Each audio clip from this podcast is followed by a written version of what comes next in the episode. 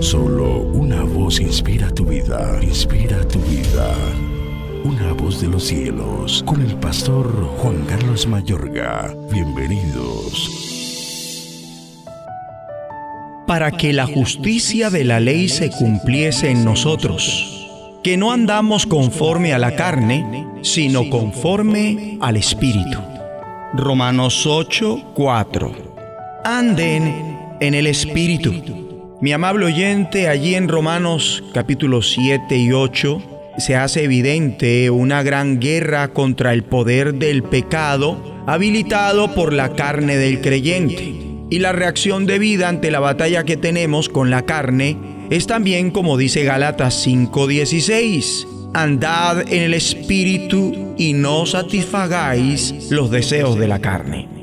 Ya oímos el versículo 4 del capítulo 8, dice que los creyentes no andamos conforme a la carne, sino conforme al Espíritu y agrega, porque los que son de la carne, es decir, los inconversos, piensan en las cosas de la carne, pero los que son del Espíritu, es decir, los redimidos, hijos e hijas de Dios, en las cosas del Espíritu porque el ocuparse de la carne es muerte, pero el ocuparse del espíritu es vida y paz. Posteriormente especifica la postura de los no regenerados. Dado que tienen la mente puesta en la carne, viven en oposición contra Dios. No someten ni son capaces de someter sus mentes carnales a la ley de Dios y en consecuencia no complacen a Dios ni pueden hacerlo. Ahora bien, los creyentes que no viven en la carne, sino en el Espíritu, estos se encuentran en batalla con la carne y la carne con ellos. Tales creyentes no vencen en todas las luchas. Si así fuera, nunca pecarían ni dejarían de cumplir el propósito de Dios para sus vidas en ninguna faceta. Aún así, por cuanto perseveran, no viven en la carne, sino en el Espíritu.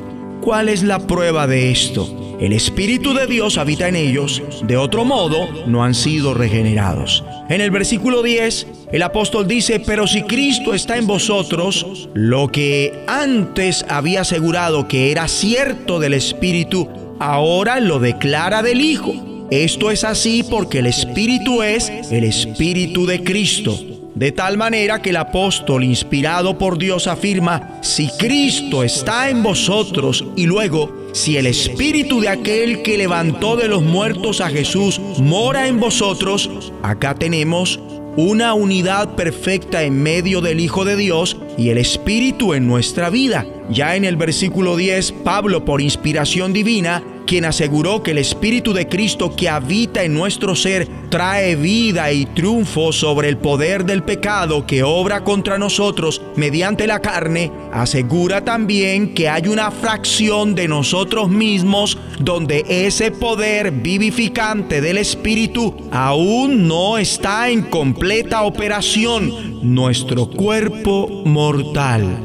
A pesar de que este sea el templo de Dios y Cristo habite en él por su Espíritu, Pablo enseña que el cuerpo en verdad está muerto a causa del pecado. Esto no lo explica para desalentarnos, ni más faltaba. Enseguida manifiesta que el Espíritu vive a causa de la justicia. Con estos términos, el apóstol no prescribe una dualidad dañina de cuerpo y espíritu. Los dos se encuentran juntos en este mundo y los dos se unirán en el mundo venidero con la resurrección como está escrito, mas nuestra ciudadanía está en los cielos, de donde también esperamos al Salvador, al Señor Jesucristo, el cual transformará el cuerpo de la humillación nuestra para que sea semejante al cuerpo de la gloria suya por el poder con con el cual puede también sujetar a sí mismo todas las cosas. Hemos de orar de acuerdo, todos vamos a decir, Padre bueno, por la fe en Cristo ahora mismo experimentamos la redención provista para nuestras vidas. Nuestro espíritu nace de nuevo y recibe vida eterna gracias a la morada del Espíritu de Cristo en nosotros y esperamos el día que nuestros cuerpos pecaminosos y mortales, en la manifestación de los hijos de Dios, el momento de nuestra adopción plena como hijos, recibirán la totalidad de los beneficios redentores de la cruz y además experimentaremos la redención de nuestro cuerpo. En el nombre de Jesucristo. De los cielos, escúchanos, será de bendición para tu vida. bendición para tu vida.